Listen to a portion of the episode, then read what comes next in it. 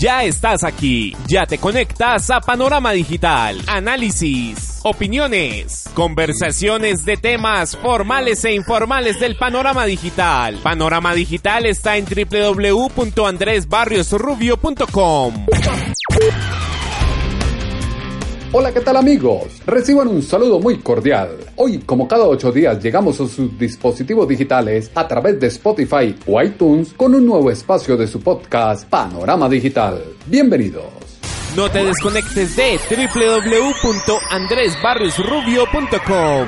Lo que fue un éxito para algunos, la protesta social del 21N, al margen de los desórdenes y desmanes que se presentaron ese día y horas posteriores, hoy se desdibuja en medio del cansancio y el hastío de personas que día a día sufren la afectación en movilidad, seguridad y diversas variables que trae la protesta que se presenta en cada instante. El ciberespacio tiene un panorama digital. De las peticiones legítimas y razonables se ha dado paso a las peticiones radicales, intransigentes y desligadas del verdadero objetivo del paro, la confluencia de actores diferentes a las organizaciones sociales, los colectivos estudiantiles y los sindicatos torpedean el verdadero sentido de la protesta y buscan cada día un nuevo pretexto para mantener la insurrección y desestabilizar el sistema democrático colombiano. A un clic de distancia está Panorama Digital.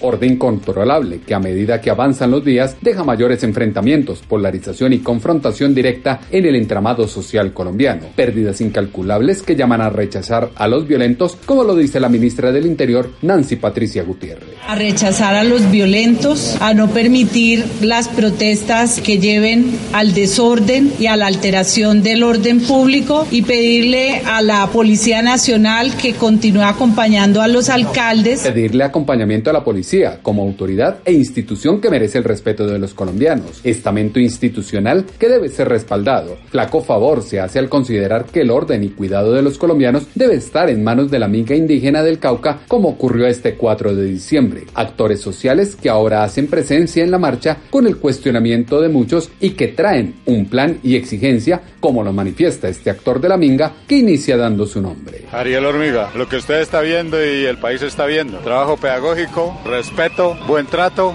mensaje a la ciudadanía y trabajo en orden y decidido. Sí, a la paz, pero también a la determinación y no arrodillarnos. La paz no significa que haya que condicionar a la ciudadanía. No, son los derechos primero y después hay paz. Derechos primero y después paz. Esos mismos derechos que la masa protestante vulnera de aquellos que están al margen de la protesta. Colectivo con peticiones inimaginables y hasta absurdas, como lo dice el director del Departamento Administrativo de la Presidencia, Diego Molano. Particularmente de si solo mantenemos la mesa de negociación exclusiva e independiente, cuando el gobierno lo que quiere es una mesa de diálogo y segundo, no se pueden las dos garantías que ellos exigen para mañana, que es que no exista presencia del ESMAD y que se dé un espacio en televisión. Espacios de televisión al mejor estilo de la oposición, sí, esos mismos que los asusan e incendian cuando les conviene, pero los dejan solos en los momentos claves. Aquellos que desde sus egolatrías e irrespeto por las reglas piden que se acabe con el ESMAD, a lo cual se opone sincera y tajantemente el negociador del gobierno y embajador en Costa Rica, Angelino Garzón. Nosotros le hemos dicho con toda sinceridad y yo lo digo públicamente, en el momento que el presidente tomara esa decisión, prácticamente se cae el gobierno. Se cae el gobierno, como pretenden caudillos con ínfulas de cabecillas frustrados que no ganaron la batalla ni con su ideología en las urnas. Estrategias de mil batallas que tienen claro que en cada acción se debe propender por dividir para reinar al tiempo que se da candela a la hoguera, como se extrae de estas declaraciones de Gustavo Petro. Este 4D es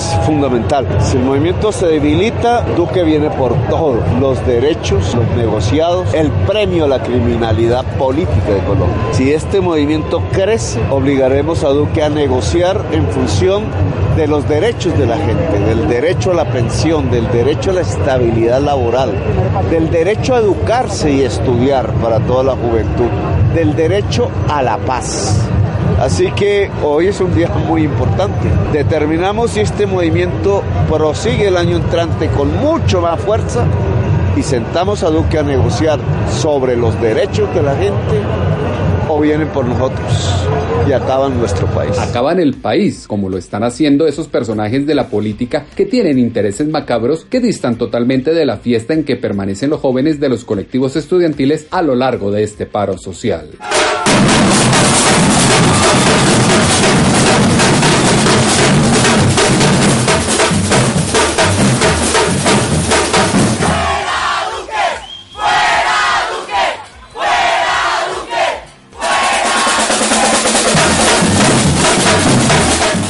Carnaval navideño que genera caos en la ciudad, pide la salida del presidente Iván Duque y perjudica a múltiples ciudadanos que se ven afectados por el caos en su retorno al hogar. Bastante complicado, yo vengo desde las 76, salí de trabajar sobre las seis y media de la, de la tarde y no, esto ha sido bastante, la verdad, la verdad ha sido bastante tedioso. Miren, esta es la furgoneta improvisada que a esta hora las personas deben tomar para llegar hasta Usme. Desde las 170, como dos horas.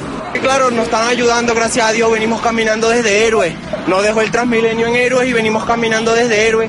Conflicto para muchos que nada tiene que ver con la protesta y luego de cinco o seis horas llegan caminando a sus hogares. Mezcla de intereses y fuerzas que llaman a la negociación sensata y con la disposición de ganar, pero también de perder. Elementos distantes de lo que ahora se escucha en la CUT con Julio Roberto Gómez. Aquí el tema es que no pueden haber temas vedados, no pueden haber inamovibles. No tener temas vedados llama a cuestionar el papel de FECODE en la educación, el vandalismo al interior de las instituciones públicas y demás elementos conexos a las marchas y acciones de quienes son promotores de este paro. Un sinnúmero de discrepancias de la sociedad colombiana con los actores del paro, como las que tiene el comité de este paro, con las propuestas del gobierno, como lo dice Diógenes Orjuela de la CGT. Tenemos discrepancias con la posición del gobierno frente al carácter de que esta es una mesa de negociación entre el gobierno y el Comité Nacional de Paro. Exclusividad de ninguna índole. Es momento que se deje de lado el conflicto y la protesta por el simple hecho de hacer la protesta. Desde las propuestas y los argumentos de la palabra se debe escuchar los planteamientos del otro y reconstruir el escenario social colombiano bajo el respeto a la institucionalidad, pero sobre todo a la democracia nacional. Andrés Barrios tiene el panorama digital. Ahora, en las manos de Iván Duque, está detonando el inconformismo de muchos años y lo que se cayó de manera cómplice en otras administraciones. Así que es momento de asumir las culpas particulares y dar sensatez al momento. Todos a trabajar por Colombia y estructurar un mejor mañana, iniciando con la reconciliación propia de esta época navideña. Andrés Barrios impone su sello digital. Los elementos que acá hemos desarrollado dejan en evidencia que la protesta está tocando fondo. Hechos que hemos analizado en la columna de pulso.com que hemos titulado Bueno es culantro, pero sus comentarios, como siempre, los esperamos en la cuenta en Twitter, arroba a tutobarrios o en la página web www.andresbarriosrubio.com www.andresbarriosrubio.com Panorama Digital. Es momento de que el gobierno se amarre los pantalones, imponga autoridad y encauce la protesta irracional de los colectivos sociales. En ocho días volveremos con otro tema de interés, análisis y atención en este su Panorama Digital. Ya estás aquí, ya te conectas a Panorama Digital, análisis, opiniones, conversaciones de temas formales e informales del panorama digital. Panorama Digital está en www.andresbarriosrubio.com.